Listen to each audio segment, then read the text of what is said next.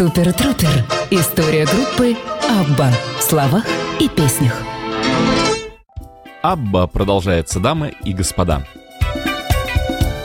Сегодняшняя наша передача будет посвящена тому же, чему была посвящена передача прошлая, а именно мюзиклу, опере, называйте как хотите, грандиозной постановке под названием «Кристина из Дювималы». Произведение, сочиненное Бенни Андерсоном и Бьорном Ульвиусом двумя буквами «Б» из шведского квартета «Абба». От замысла до воплощения прошло три года, прежде чем постановка вылилась широким и бурным потоком на сцены. Как я вам говорил в прошлой передаче, премьера состоялась в 95 году году. Опера имела грандиозный, ошеломляющий успех. Бенни Андерсон был признан шведским народным композитором, достойным стоять в одном ряду с лучшими композиторами Скандинавии, а может быть и мира всего. Бьорн Ульвиус был признан таким же грандиозным, великолепным поэтом и либретистом. Еще раз повторю, публика носила их на руках, да и продолжает носить по сей день, потому что постановка имеет место быть до сих пор. Опера была транслирована не по радио, а в физическом своем воплощении в Соединенные Штаты Америки, перел перелопачено специально для американской публики и тоже принято тепло, хорошо, на ура. Итак, я продолжаю знакомить вас с тем, о чем же сие произведение. Мы оставили Кристину и ее спутников, которые от безысходности, от безденежья и от костлявой руки голода, которая протянулась к их неокрепшим шведским шеям, уехали из страны трех корон в страну статуи свободы, то есть в Соединенные Штаты Америки. Итак, вот они 16 человек покидают местечко Людер, чтобы не никогда больше не возвращаться. Но что же дальше, спросите меня вы? А я вам расскажу. Корабль, на котором они плывут, оказывается меньше, чем они думали, что за маленький корабль, восклицают Карл Оскар и спутники его. Корабль настолько мал, что Карл Оскар не может плыть вместе со своей женой, а оказывается на одной койке с холостяками. Какой удар по самолюбию. Впервые в браке Кристина и Карл Оскар разлучены. Ужасная разлука на море, они спят на разных койках. Однажды Кристина обнаруживает вшей на своем своем теле. Она в ужасе, так как никогда не видела их раньше. «Кто вы?» — как бы вопрошает она и винит девушку Ульрику, вы помните, это проститутка шведская, не имеющая ни одной вши. Надо знать, как избавляться от них. Старая женщина на корабле по имени Фина Кайса путешествует, чтобы найти своего сына в Америке, везя с собой большую каменюгу, ибо она слышала, что точильные камни стоят очень дорого. Фина Кайса рассказывает историю о том, как появились вши. Шведы не знали, как появились вши. Однажды ночью посреди шторма Карла Оскара разбудил его старший сын Йохан. «Вставай!» — сказал он Карлу Оскару и сообщил, что Кристина истекает кровью. Она беременная пятым ребенком заболела на корабле свинкой. Капитан делает все возможное чтобы помочь ей, и Карл Оскар сидит рядом, проведя без сна самую длинную ночь своей жизни. Вот, наконец, наступает утро, и Кристина, слава богу, жива, потому как умри она, и опера оказалась бы неоправданно короткой. Но вот жена Данель, которая болела долгое время, не говоря об этом мужу, вы помните героя по имени Данель по первой передаче, так вот его жена умерла, ибо она персонаж второстепенный, и ее по сценарию не жалко. У Фины Кайсы, это та, которая камень везет точильный, есть письмо от сына, в котором говорится, что он вспахал 100 акров полей, и на полях хорошая почва. У шведов же нет хорошей почвы, там одни камни. Карл Оскар вопрошает, да где это? И Фина Кайса восклицает, это Тейлорс Фоллс, Миннесота. Легко запомнить, указывает Карл Оскар, ибо Минни означает память на шведском языке, а что означает сота, он умалчивает. Итак, начинаем прослушивать вторую часть огромной оперы, огромной постановки, огромного, может быть, даже мюзикла под названием «Кристина из Дувема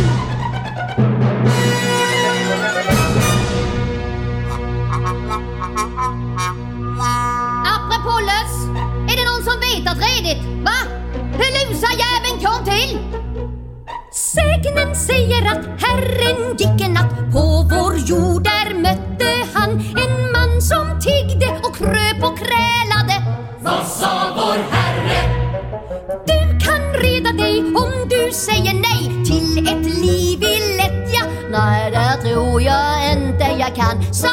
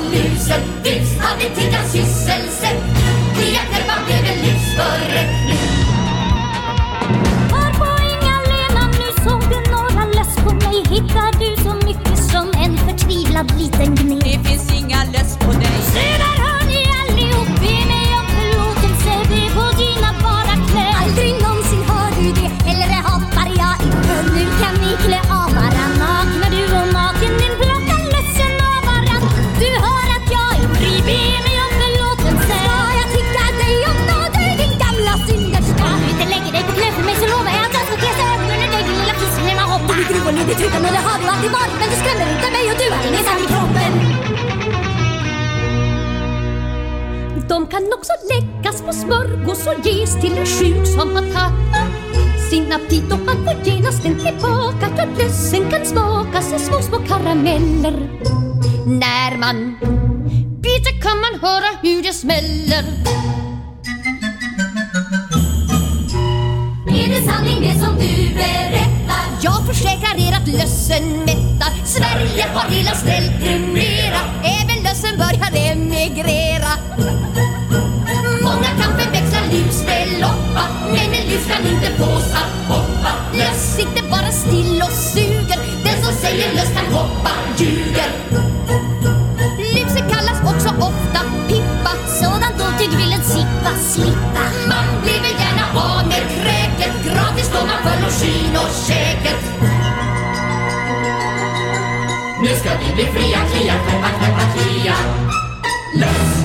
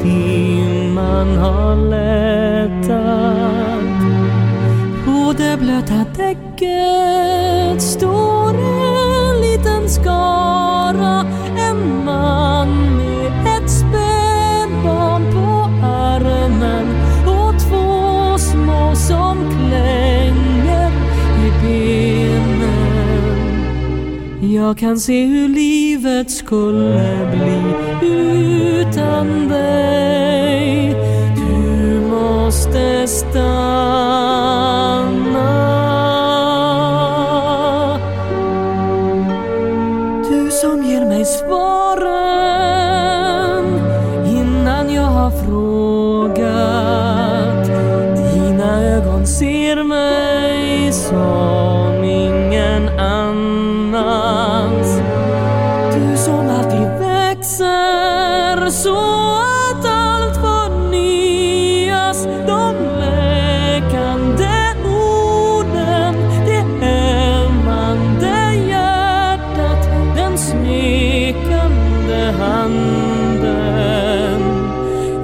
Kan se hur livet skulle bli utan dig.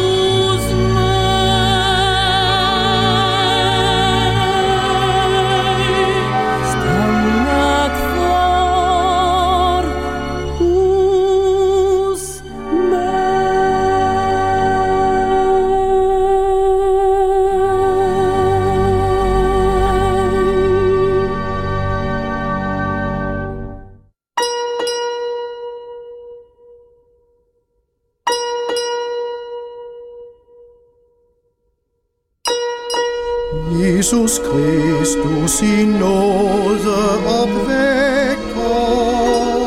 Herren tager och Herren De gick in på den ytterste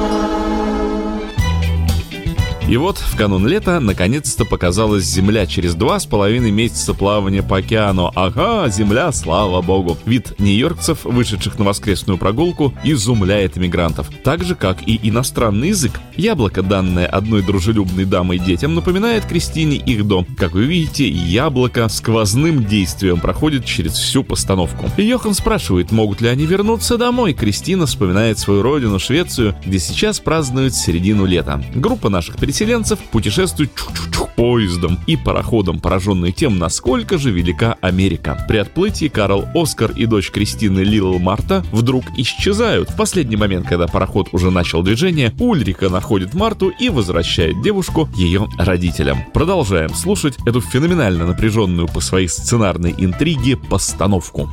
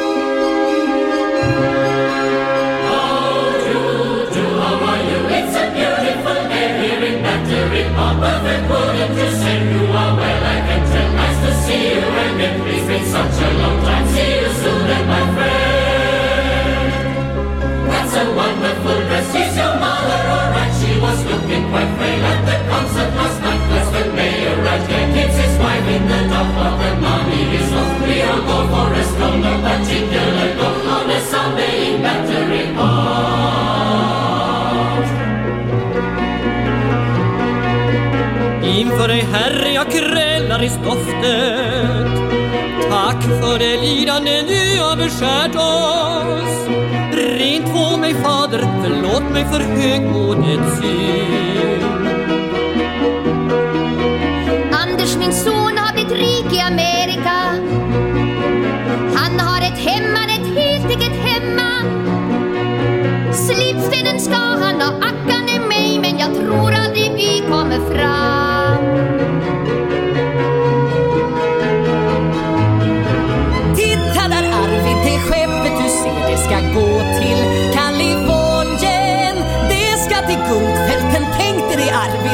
Gräva guld och bli rik. Av alla skeppen här i hamnen är Angelica det enda jag skulle kunna tänka mig att följa med.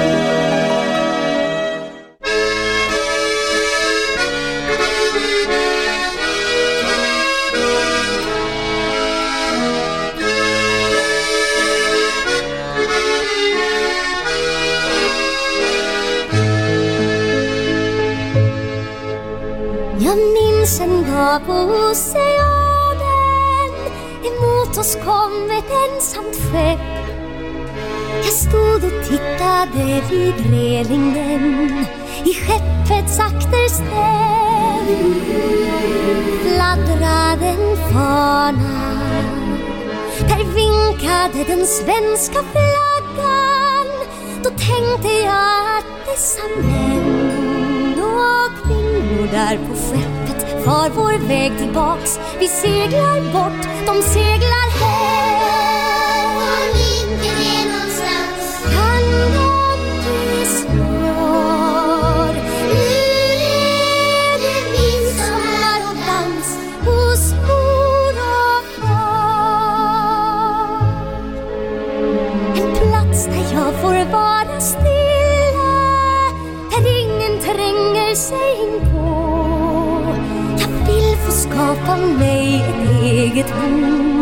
För mig och för min man Och för våra ungar. Och tänk att äntligen få vila Få sova i sin egen säng. Ja, vi ska ta dig till en plats där du får stanna. Du ska snart få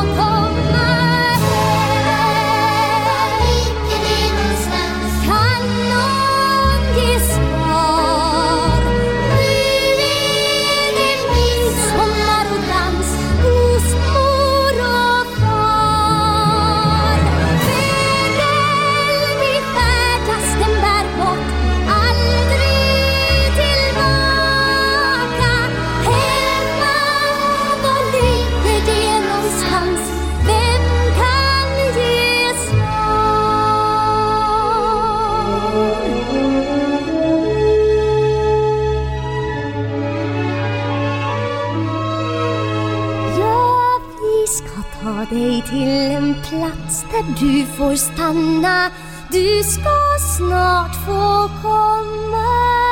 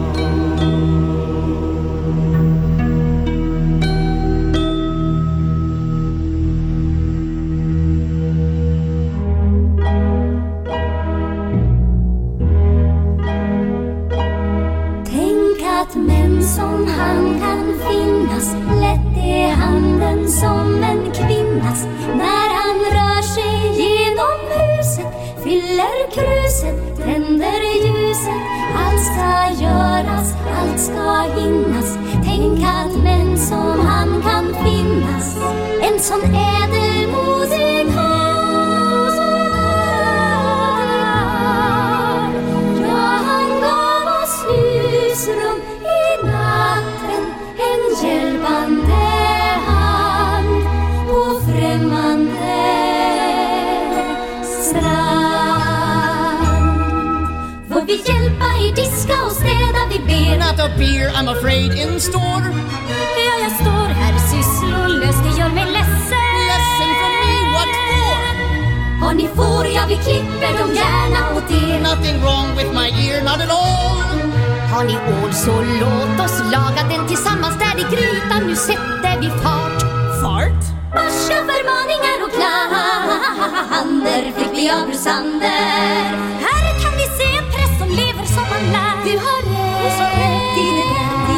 In our Lord I trust. Talar han om en trast, Don't you know we must? om en trast i en mast. Tänk att män som han kan finnas. Lätt är handen som en kvinnas När han rör sig genom huset Fyller kruset, tänder ljuset. Allt ska göras,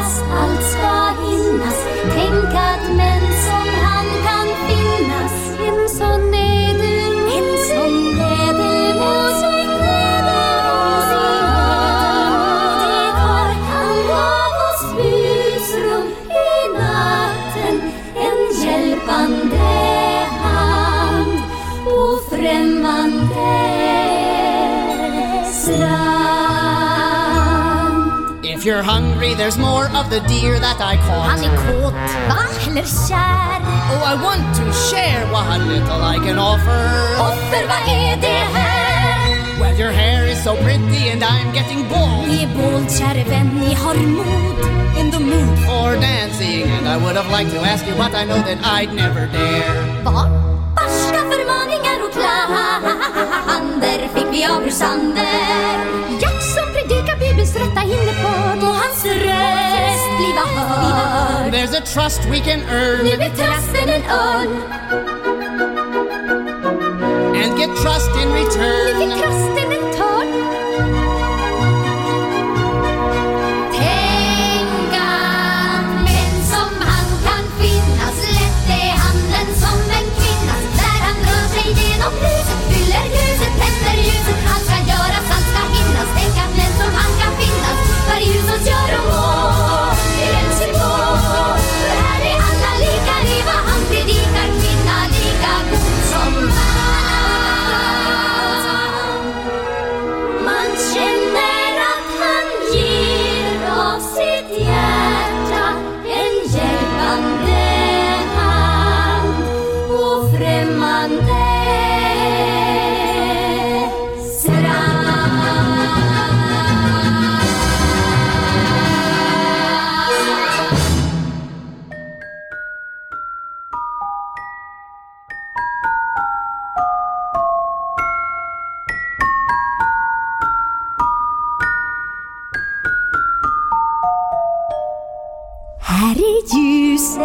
som jag stöpte julen innan vi for.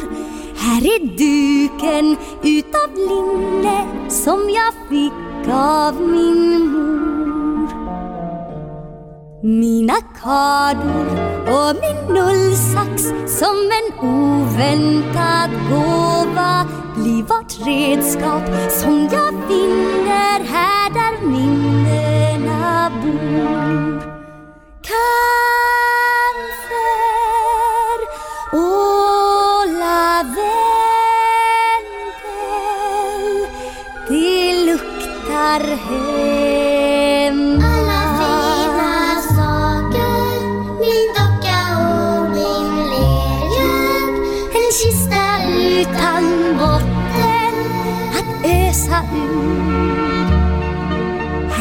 Flaggen plaggen som ska fylla oss i ur och i skur.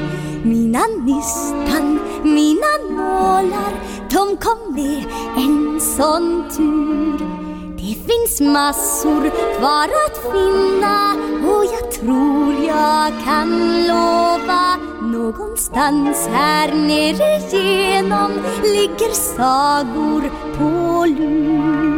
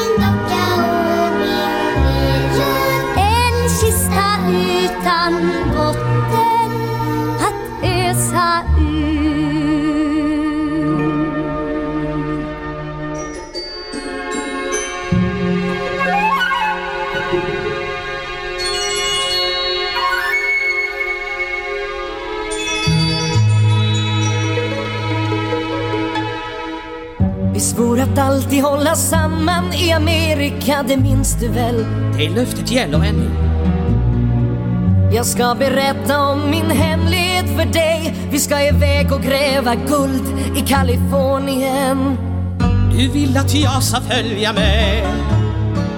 Och när vi hittat nog så far vi hem igen Till gamla Sverige köper var sin herrgård Det har inga Smålandsdrängar gjort förut Lyckliga är vi som reste till den nya världen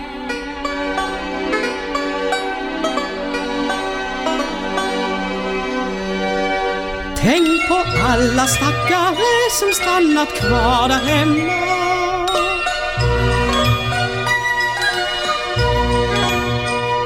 De stannar i orten och tjänsten, sen dör de sin den dag i en vrå, i en backstuga eller som inhyses jord. Men så ska vi två aldrig sluta. Snart reser vi till Kalifornien. Där ligger guldet och glimmar och väntar på oss.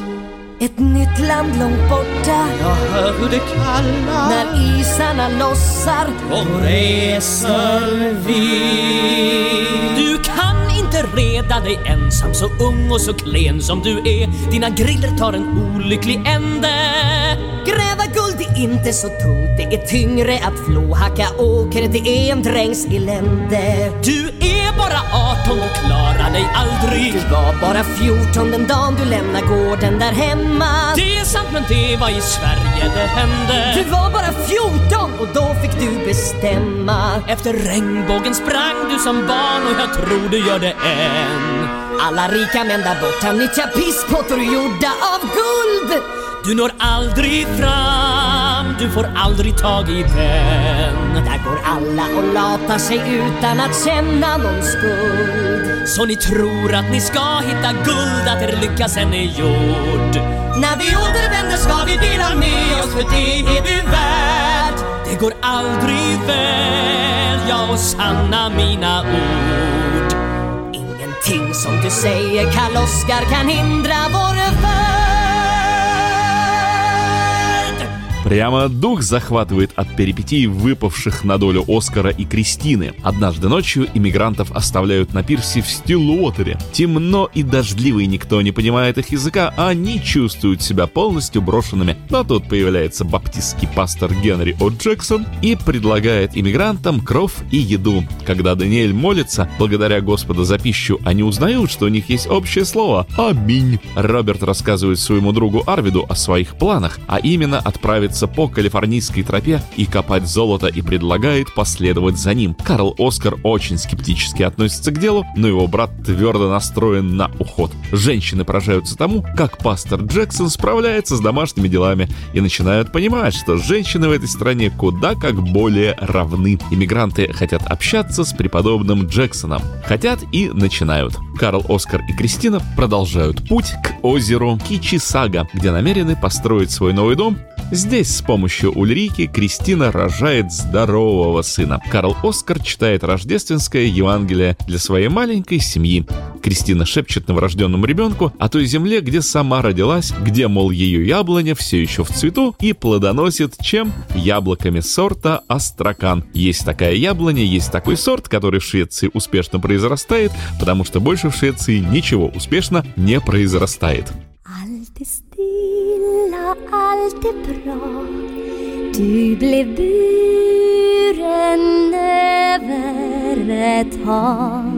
i moders värme på din tusen mils färd Gränslös trygghet fick du ha tills du plötsligt Plötsligt kastades ut i denna farliga främmande värld. En gång ska du fråga din mor hur det var, hur det blev att jag for. Finns det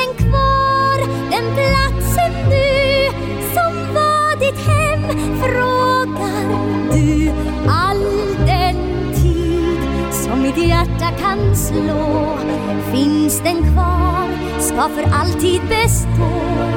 Bortom den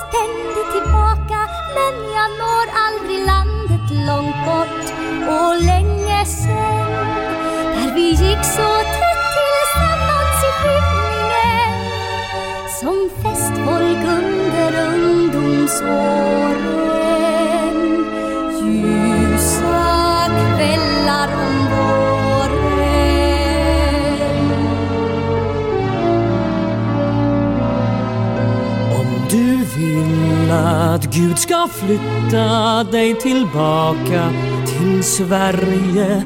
Ja, då sträcker jag ut armen, håller kvar dig hos mig. Så du hörde vad jag bad om. Jag har frågat mig länge vad du saknar och nu vet jag att du längtar tillbaks Jag har sparat någonting som jag vill du ska se. Längtar aldrig du liksom jag efter vårt gamla hem. Och Våra kära, någon gång kan det hända Men de här får mig att minnas varför vi gav oss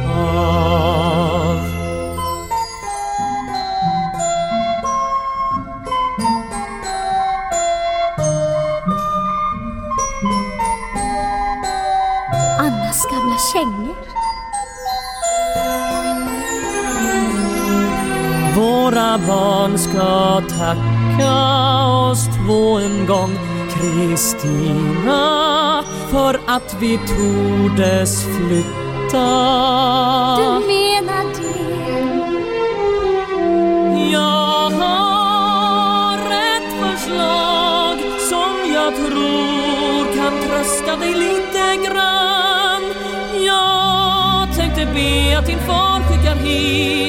några kärnor från apeln där hemma vid.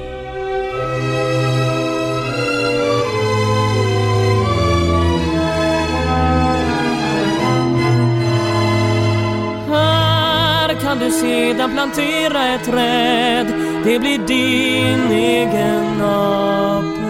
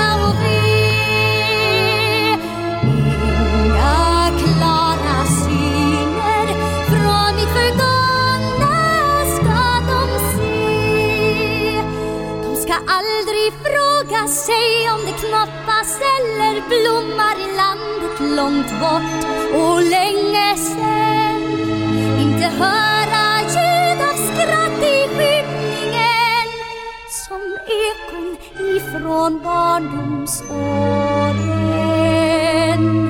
Ljusa kvällar om våren.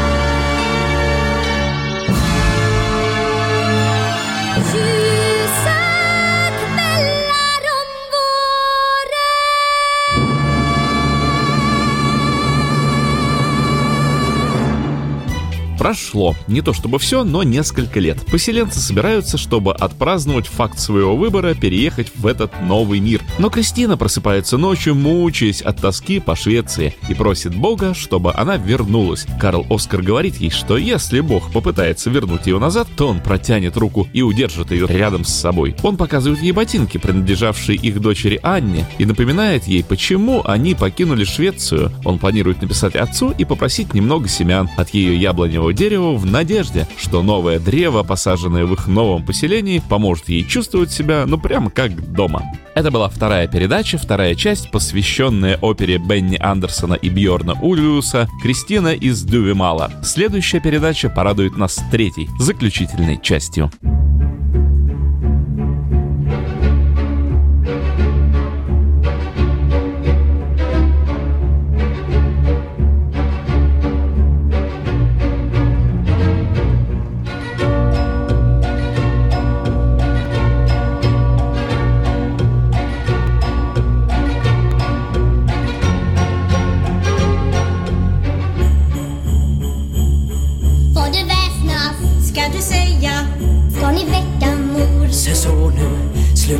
Sluta bråka. Ta nu i här. Det är tungt. Du orkar säkert. Här är kitteln. Jag vill också. Du är alldeles för liten. Ge mig grytan. Om jag hittar Tänk vad mor ska bli förvånad. Hon kan nog inte tro sina ögon. Hon har haft det för strängt nu ett tag. Den ska vara till hjälp. Hon behöver den mer än hon tror. Får jag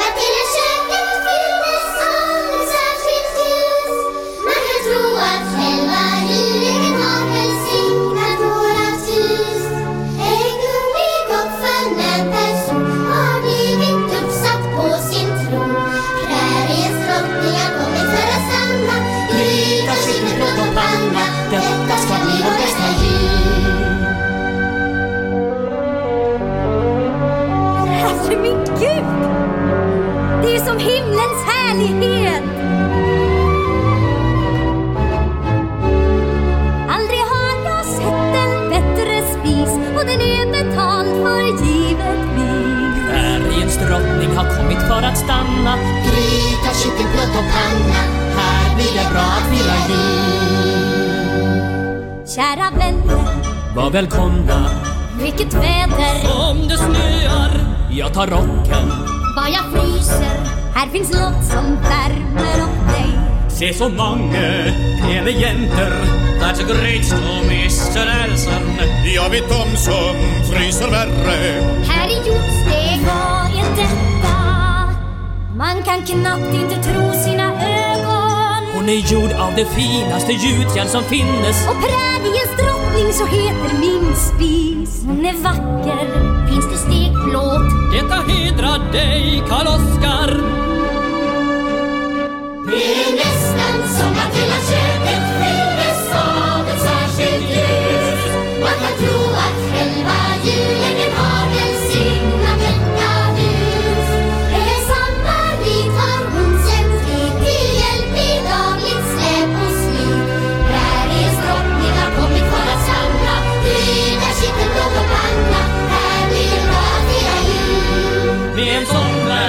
värdinna blir liksom herrskapsfolk.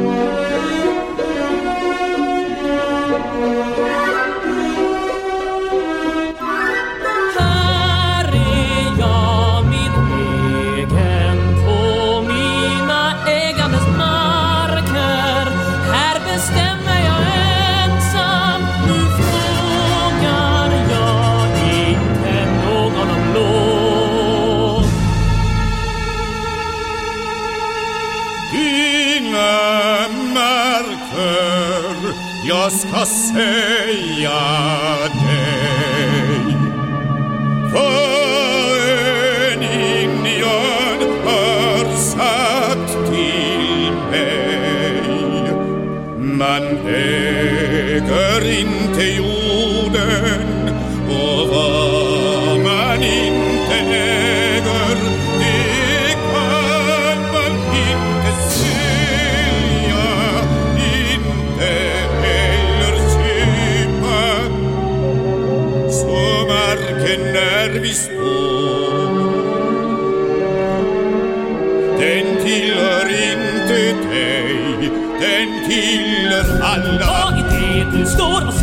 säger? Är inte markerna mina? Allt är stulet, allt är taget från indianerna. Jag har köpt dem för en dollar och 25 cents per acre. Det var tjuvgods som du köpte, tala tyst om dina marker. Jag har handlat enligt lagen. Som inte gäller indianer. Indianerna tvingades upplåta sin mark. Och till vilket pris? En dollar för varje 20 000 acres. En cent för 200 tunnland. Nelson! Nelson! Och kyss mig sen i arslet!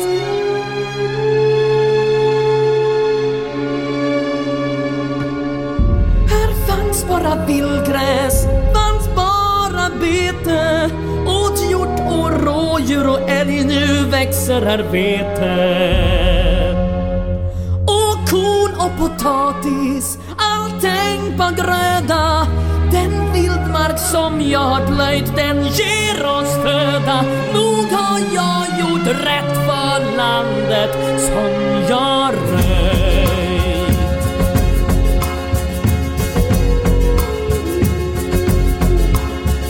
En enahanda låt, en enda ton. En ödslig klang avspätt mot sten och Den ekar i mig än om tröstlöshet. Om sånt som varje fattig bonde